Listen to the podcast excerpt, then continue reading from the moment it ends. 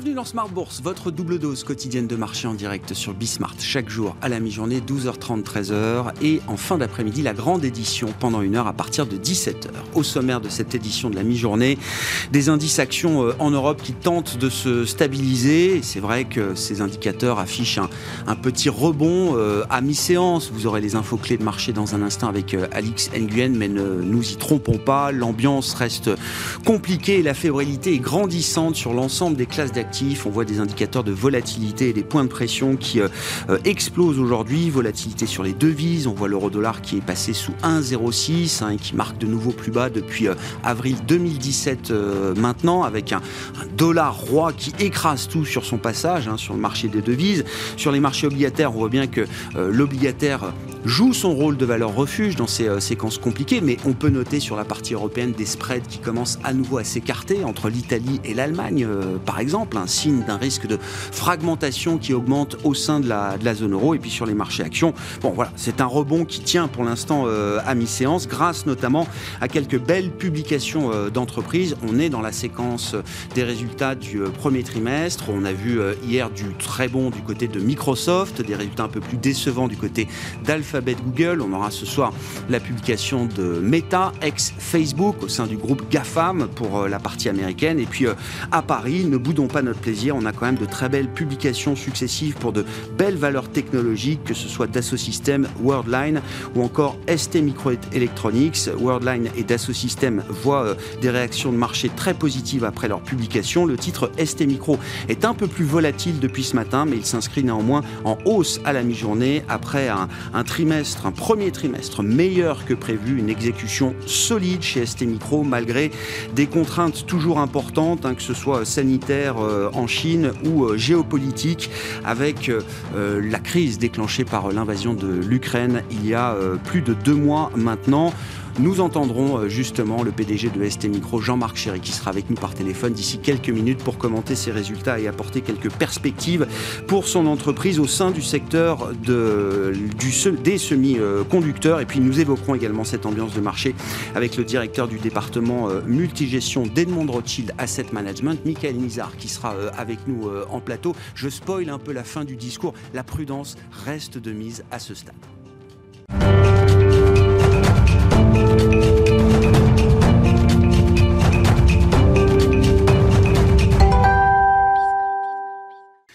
Indices actions en Europe qui sont dans le vert à mi-séance. Les infos clés du jour résumées par Alix Nguyen. Le CAC passe d'une couleur à l'autre si les bonnes publications d'entreprises maintiennent l'indice parisien. La rechute de Wall Street hier s'est fait sentir ce matin. Le Nasdaq a perdu près de 4% hier pour retomber à son plus bas niveau depuis novembre 2020. Alphabet, la maison mère de Google, a publié après clôture un chiffre d'affaires inférieur aux attentes et ce pour la première fois depuis le début de l'émergence de la pandémie.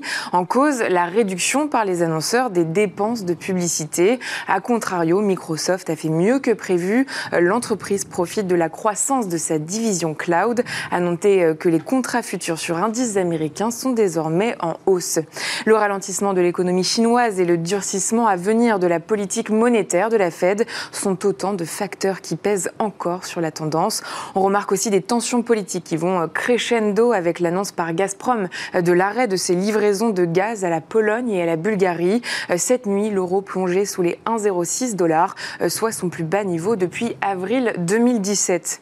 Le secteur des utilities est particulièrement touché. C'est le cas d'Engie, dont le titre chute. À Amsterdam, les contrats futurs sur le gaz bondissent.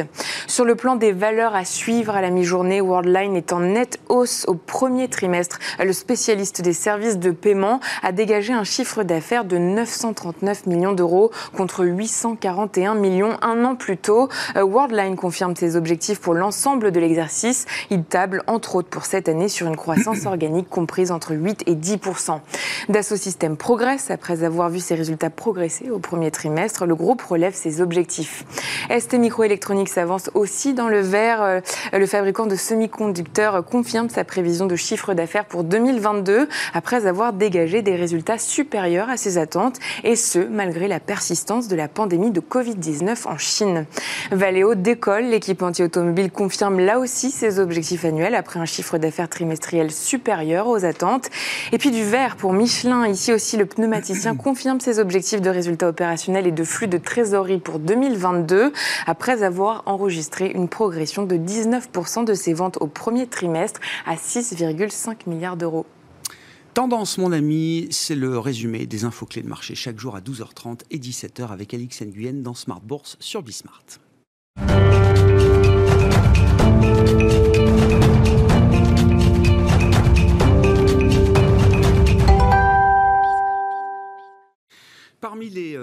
Des grands groupes euh, français et européens publiés ce matin, les résultats de ST Microelectronics pour le premier trimestre dans l'industrie des semi-conducteurs euh, évidemment. Et le PDG de ST Micro est avec nous par téléphone. Jean-Marc Chéry, bonjour, bienvenue. Merci beaucoup de prendre quelques minutes pour commenter vos, résultats comme régulièrement. Alors, je le rappelle, les indicateurs de performance que vous publiez, que ce soit en termes de chiffre d'affaires, en termes d'indication de, de marge également pour ce premier trimestre, sont super à vos propres euh, Jean-Marc Chéry, dans un environnement où les contraintes restent fortes, j'imagine.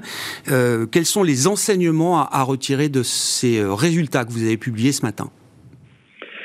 Bah, tout d'abord, au niveau de la société, c'est que bon, bah, on continue à, délivrer selon notre plan et je dirais nos objectifs stratégiques. Hein. Bon, je vous rappelle qu'on veut être leader sur la mobilité intelligente, euh, sur le, la maîtrise de, des systèmes de, puissance et, de contrôle de l'énergie, euh, sur les objets connectés et, sur la connectivité. Donc, euh, donc ces objectifs stratégiques, ils se traduisent donc par des plans de vente et des plans opérationnels, des niveaux d'investissement, et puis on a une exécution qui est, qui est, qui est au niveau de nos ambitions.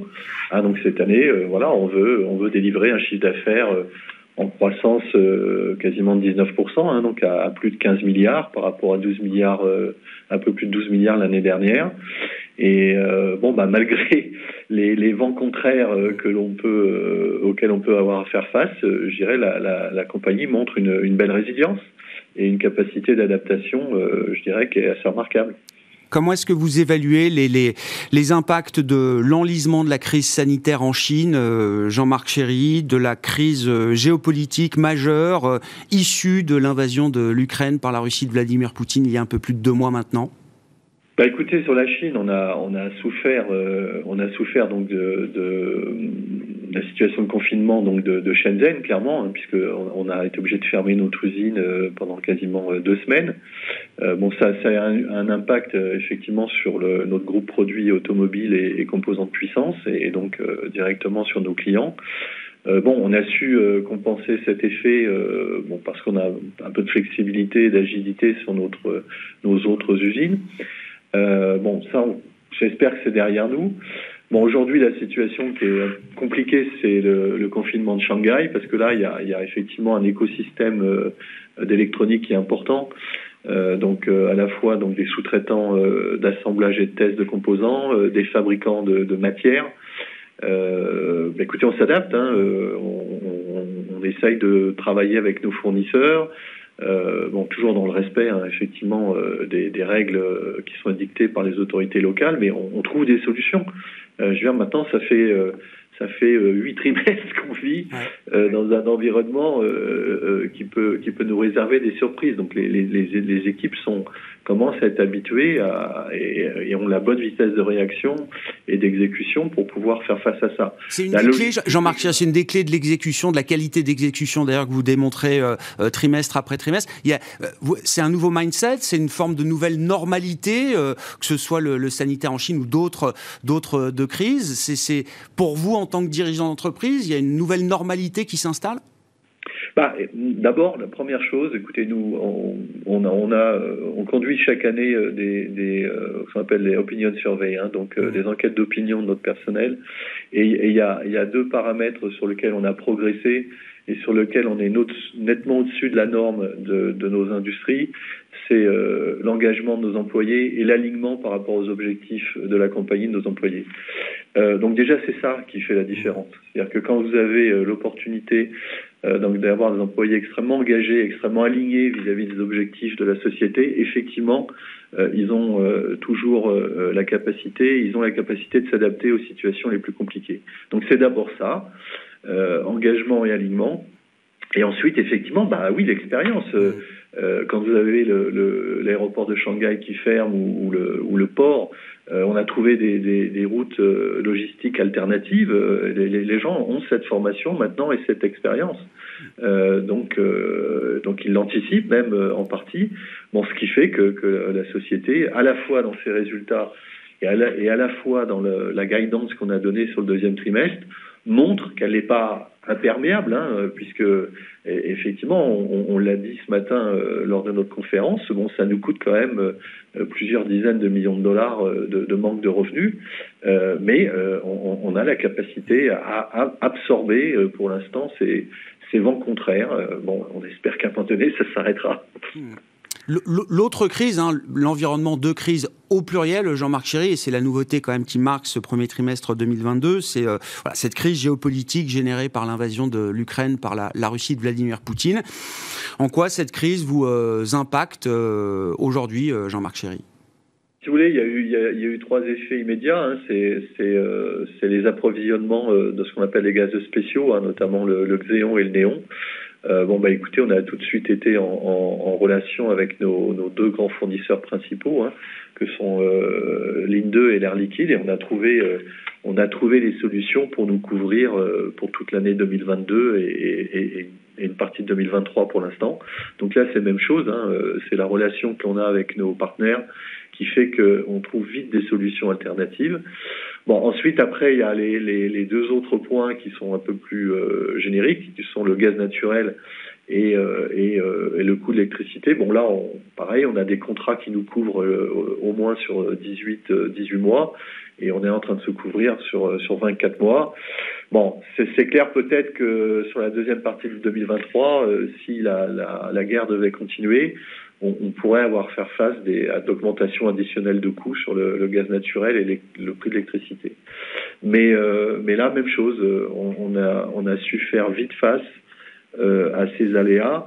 Bon, la chose la plus importante, c'est que bon, nous n'avons pas d'employés en, Ukraine. bon, par contre, on, on, a déclenché effectivement une, demande de dons euh, qu'on va abonder euh, effectivement pour l'Ukraine au niveau de la compagnie.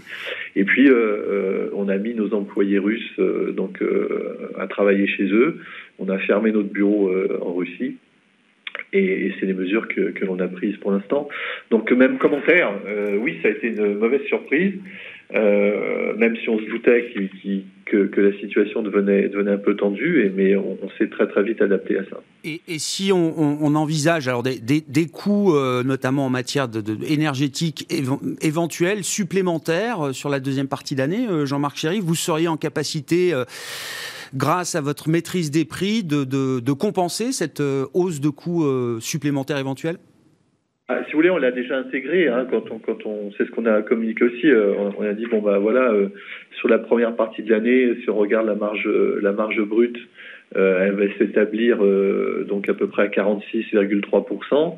et on, on, a, on, a, expliqué que, que sur euh, sur la deuxième partie de l'année, elle progresserait pas. Euh, bon, ce qui n'est pas dans d'autres habitudes, donc elle resterait à peu près stable entre 46 et 46,5 donc elle bénéficiera effectivement des améliorations euh, de l'outil industriel, de l'environnement de prix, euh, du mix produit. donc ça, ce sera les facteurs qui contribueront, je dirais, à, une amélioration potentielle de nos performances. Mais de l'autre côté, oui, effectivement, on a déjà intégré des facteurs d'augmentation de prix de l'énergie, de matière, de gaz, qui viennent, qui viennent rendre, je dirais, la performance de notre outil industriel euh, plus, plus compliqué. Donc c'est déjà intégré dans nos chiffres.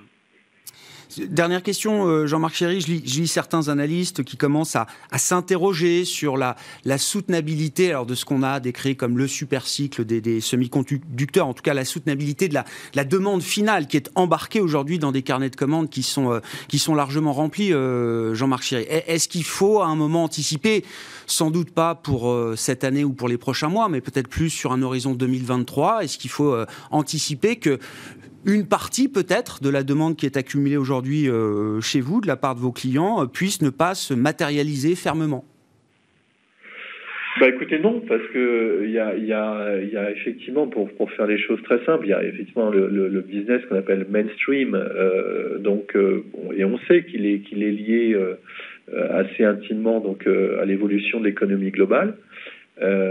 Bon, oui, on, on, sait que le marché va pas continuer à croître de 30% tous les ans. Mmh. Ça c'est pas, ça surprendra personne. Donc à un moment donné, oui, on sait qu'on reviendra à soit euh, du 10% de, de, croissance euh, en moyenne ou, euh, ou du 7-8%. Donc ça, c'est une première chose.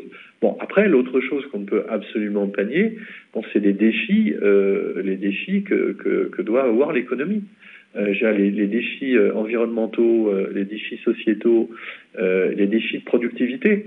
Euh, si le monde recommence à se découpler comme il l'a fait dans les années 70, euh, à, vouloir euh, avoir euh, des indépendances par continent.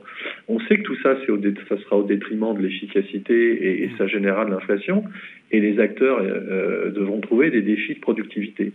La seule façon d'augmenter la productivité dans l'économie, c'est la digitalisation. Et, et, de rendre les choses plus digitales, plus automatisées. Et ça, c'est toujours plus de composants. Le défi climatique, on sait, c'est l'électrification des usages et effectivement avoir en amont de chaîne euh, une des fournitures d'électricité euh, renouvelable ou, neutre euh, vis-à-vis la génération carbone. Toute cette chaîne de la valeur, c'est plus de composants. Mmh. Donc il y a, des tendances de fond lourdes qui effectivement vont demander de plus en plus de composants et de composants performants. Donc oui, d'un côté, si vous voulez, on a des, euh, excusez-moi de l'anglicisme, des boosters de croissance, qui sont des tendances lourdes. Et puis à côté, effectivement, on a un mainstream du business qui est plutôt lié à l'économie globale. Ben oui, on sait que euh, on a eu en, 2021 euh, l'après-Covid, donc avec des économies qui, se sont vite retrouvées à, pleine vitesse. Bon, et on sait qu'à un moment donné, on risque d'avoir l'économie qui, qui sera un peu plus stagnante. Voilà. Hmm. Mais, mais, mais croître, penser qu'on va croître de 30% tous les ans, c'est dans la tête de personne, si vous voulez. Mais euh, voilà, oui, on reviendra à des niveaux de croissance qui sont, euh, qui sont un peu plus euh, classiques. Et, et, on s'y prépare, et c'est comme ça qu'on pilote la société. Merci beaucoup Jean-Marc Chéry. Merci pour vos commentaires sur ces résultats du premier trimestre publiés ce matin par ST Microélectronique. Jean-Marc Chéry qui était avec nous par téléphone, le PDG de ST Micro.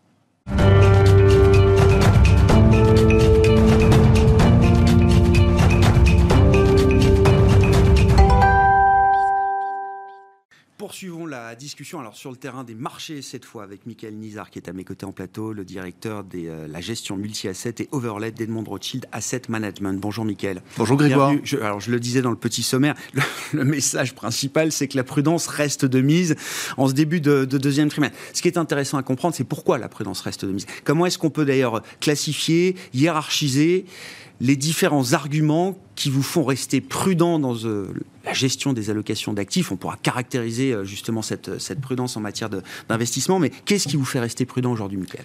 Effectivement, euh, Grégoire, en fait, on réitère finalement le message de prudence avec un, sentiment vraiment négatif, hein, et notamment dans nos allocations sur les marchés actions. et en fait, face au constat que les marchés nous semblent encore assez complaisants face à différents risques, et notamment celui de, euh, du dégonflement du, bilan des grandes banques centrales, à commencer par la Fédérale Réserve, euh, et donc euh, une thématique liquidité qui va de plus en plus se faire sentir sur les marchés. et donc en fait, il y a deux grandes raisons. Il y a pour lesquelles en fait on, nous sommes encore négatifs sur les, marchés, banque centrale et les disparités qu'on peut voir au niveau des conjonctures économiques dans les zones, mais on y reviendra. Au niveau des banques centrales, quand on regarde les taux courts, ça c'est le premier élément, on a eu effectivement une vitesse très rapide et on est allé haut et vite sur euh, les taux courts au niveau de la Fédérale Réserve. Euh, et donc ça, c'est le premier point. On est même allé au-delà du taux neutre, qui se situe à 2,50. On est aujourd'hui, quand on regarde les anticipations des taux, courts euh, sur septembre 2023, donc dans un, peu plus d'un an, autour d'un an et demi, on est déjà sur 3,10%. Donc on est bien, effectivement, au-dessus des taux neutres. ce qui est intéressant, c'est que sur cette partie de taux, on a une courbe qui a été de plus en plus plate, voire même inversée. On est pratiquement sur des niveaux inversés sur euh, euh, certaines parties de la courbe, notamment la courbe monétaire. On est euh, autour de zéro, on est plutôt sur 10, 20 BP sur la courbe 2 ans, 10 ans. Et en fait, ce qui nous semble vraiment important, c'est qu'en fait, on ne peut pas exclure aujourd'hui que la Fed aille plus loin que le taux neutre, effectivement, pour restaurer sa crédibilité au niveau de l'inflation et pour contrôler finalement la dynamique d'inflation au risque même de euh, casser la reprise, voire même d'avoir un risque euh, ponctuel peut-être de récession. Donc les banques centrales euh, restent et vont rester pour quelque temps encore une source de volatilité pour les investisseurs. Oui, alors au niveau des taux courts, on a déjà ce problème de euh, la grande question, c'est de savoir où mettre aujourd'hui les taux par rapport aux taux neutres. Mm. Euh, et donc, il y a encore euh, de l'incertitude et donc une volatilité autour des taux courts au niveau de la Fédérale Réserve. Et ce qui est important sur cet aspect taux court, c'est qu'en fait, le, le put banque centrale, c'est-à-dire l'ombrelle qui protégeait les marchés, notamment les marchés actions, les marchés crédits, dans leur valorisation, il a baissé. C'est-à-dire mm. qu'il faudra certainement avoir un durcissement financier, un durcissement sur les conditions financières plus important pour commencer à avoir une demande intérieure baissée, converger vers les niveaux euh, d'offres,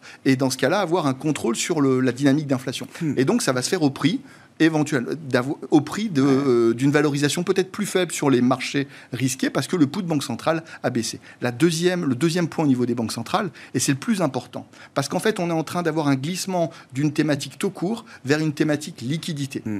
Et euh, il nous semble que la, la, perspective et le narratif qu'on a aujourd'hui sur le, le, le, quantitative tightening qui se euh, profile d'ici le mois de juin, juillet au niveau de la Fédérale Réserve. La réduction du bilan. La réduction du bilan qui est attendue de l'ordre de 2 trillions en l'espace de 2 à 3 ans. Donc on n'a jamais vu ça dans l'histoire euh, des politiques monétaires de la euh, Banque centrale américaine. La seule fois qu'on l'a vu, c'était de l'ordre de 460 milliards de dollars euh, dans la période 2017-2019. Mmh. il y a un papier très intéressant de la Fédérale Réserve de Kansas City qui, première, premièrement, en fait, mentionne et, établit un, un fait avéré entre le quantitative tightening et le durcissement des conditions financières. C'est-à-dire qu'il y a un, effet négatif qui doit euh, se, produire sur les marchés de la dette, notamment les marchés crédits, et aussi sur les marchés actions. Ce qui est plus intéressant dans ce papier, c'est qu'en fait, ils disent que euh, finalement, ces effets négatifs se produisent à partir du moment où l'implémentation est effective. Ce qui veut dire que il est difficile et même risqué de penser qu'aujourd'hui, on, on, anticipe et on intègre suffisamment de choses dans cette thématique de, euh, de, de, la réduction de la liquidité mondiale. La, fonction d'anticipation, de ce point de vue-là, est assez peu fiable. C'est au moment où le bilan commence réellement à se réduire que le marché prend en compte cette nouvelle situation. Exactement. À l'inverse de euh, ce qui s'était passé dans le quantitative easing, eh où ce papier euh, de recherche eh mentionne bien que c'est presque immédiat. Quand il, est annoncé, Là, le marché le prend en compte. Exactement. Il y a des effets richesse qui, qui, se mettent en place avec effectivement des marchés actions et des marchés taux qui ont euh, progressé fortement. Hmm. C'est l'inverse en fait qu'on va certainement voir au niveau du quantitative tightening avec un effet certainement décalé et un délai de réponse qui euh, est difficile à timer d'ailleurs. C'est là où ça nous, ça nous amène à avoir un, certaine leçon ah d'humilité en termes d'investissement et de gérant d'actifs. Parce qu'on n'a jamais vu ça dans le passé. Et donc ça serait risqué de ne pas prendre en compte suffisamment ce, risque dans euh, nos allocations, notamment sur les marchés actions. Oui, et fonction de réaction du marché très différente, encore une fois, euh, quand on est dans la phase d'assouplissement, quantitative easing, euh, par rapport à la phase de quantitative tightening, hein, de réduction du bilan. Et le troisième point sur les banques centrales, c'est, et ça c'est nouveau, on a une divergence de plus en plus forte au niveau des postures et de la doctrine des banques centrales. On a d'un côté une politique américaine, euh, euh, banque centrale, qui se veut de plus en plus restrictive, euh, en allant même jusqu'au-dessus du taux neutre pour être sûr de garder finalement cette, cette crédibilité liée à la, au risque de désancrage de l'inflation. Et de l'autre côté du spectre, on a une banque du Japon, une BOJ, qui se veut très accommodante mmh. parce que l'inflation n'est qu'à 1,2. Mmh. Notre scénario, c'est qu'en fait, l'inflation, on est loin du pic sur le Japon et qu'on risque d'avoir une inflation qui dépassera la cible des 2% et donc une banque du Japon qui va devoir prendre le relais en fait. Et c'est un risque aussi sur les actions japonaises. Avec un, yen hein, qui s'est déprécié à des niveaux euh, multidécennaux, on, est quasi, on a quasiment vu 130 yens contre dollar, hein, effectivement, ce qui, ce qui nous met le, yen très très bas historiquement par rapport euh, au dollar à ce stade.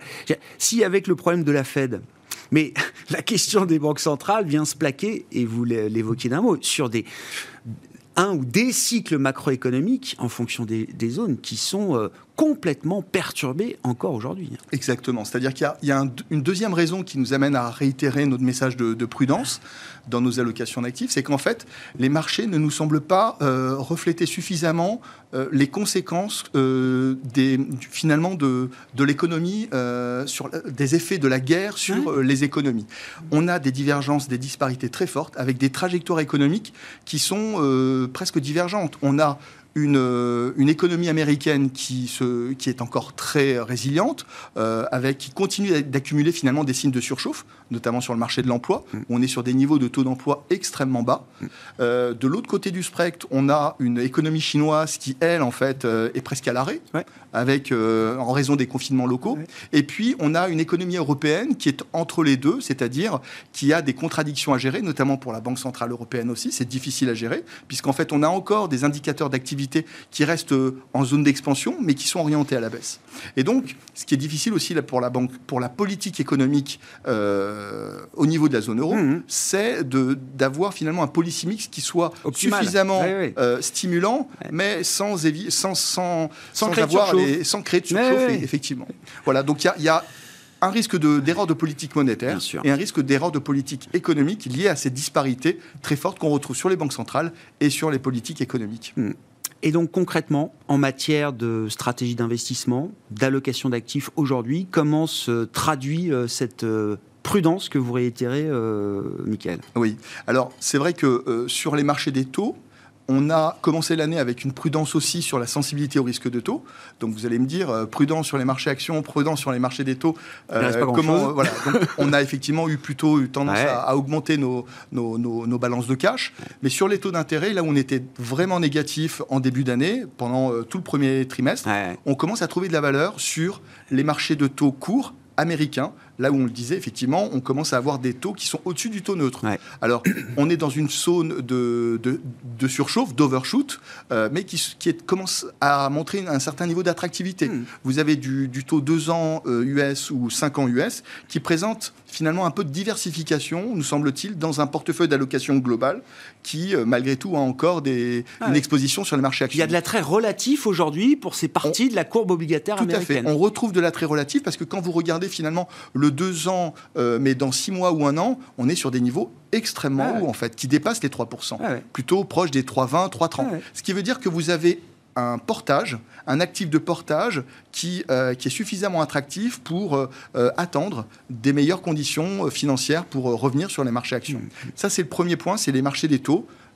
souverains sur les marchés américains il est beaucoup trop tôt de revenir sur les marchés européens parce qu'il nous semble que la, Banque centrale a du retard par rapport au, chemin qui a été pris euh, par la Réserve fédérale. Par contre, sur les marchés du crédit, euh, on pense qu'il y a un risque sur le marché du crédit américain qui finalement s'avère assez cher par rapport à la dette investment grade, donc grade d'investissement européenne, ou à la dette euh, high yield, hmm. euh, au rendement sur le marché européen. Donc il nous semble qu'il faut plutôt être couvert sur, par des, notamment des, dérivés de, crédit sur les marchés de crédit américains. Sur les, les marchés euh, actions, on est particulièrement prudent sur l'Europe et sur le Japon. Alors si je commence par le Japon, on a parlé tout à l'heure effectivement de, de cette sous-estimation des risques d'inflation, de, avec un pic qui sera certainement plus élevé et, et, et, diffusé dans le temps, parce qu'effectivement on a eu un yen qui était relativement faible, on a des matières premières qui se sont fortement renchéries, euh, et une banque centrale euh, japonaise qui est, qui est restée vraiment très accommodante. toujours. Et donc Qui, a, qui, a, favorisé, et qui va favoriser une peut-être une surprise sur l'inflation. Donc par rapport à cette euh, dimension-là, on est plutôt aujourd'hui neutre sur les actions japonaises, voire même on s'interroge à passer négatif. Alors que sur l'Europe, on est déjà négatif pour toutes les raisons qu'on peut connaître, notamment liées aux conséquences de la guerre euh, euh, en, Ukraine. Mais trop tôt en termes de timing pour euh, remonter peut-être le, poids des actions européennes, même partant de, de pondération négative. Tout à fait. Il est encore trop tôt à cause justement de la liquidité qui va se tarir progressivement. Merci beaucoup, euh, Mickaël. Merci d'être venu nous voir et de nous avoir euh, éclairé sur la stratégie d'investissement que, vous menez pour le, compte de vos clients. Mickaël Nisa, directeur de la gestion multi-actif et overlay d'Edmond Rothschild Asset Management, qui était en plateau avec nous pendant cette demi-heure. On se retrouve à 17h en direct sur Bismart.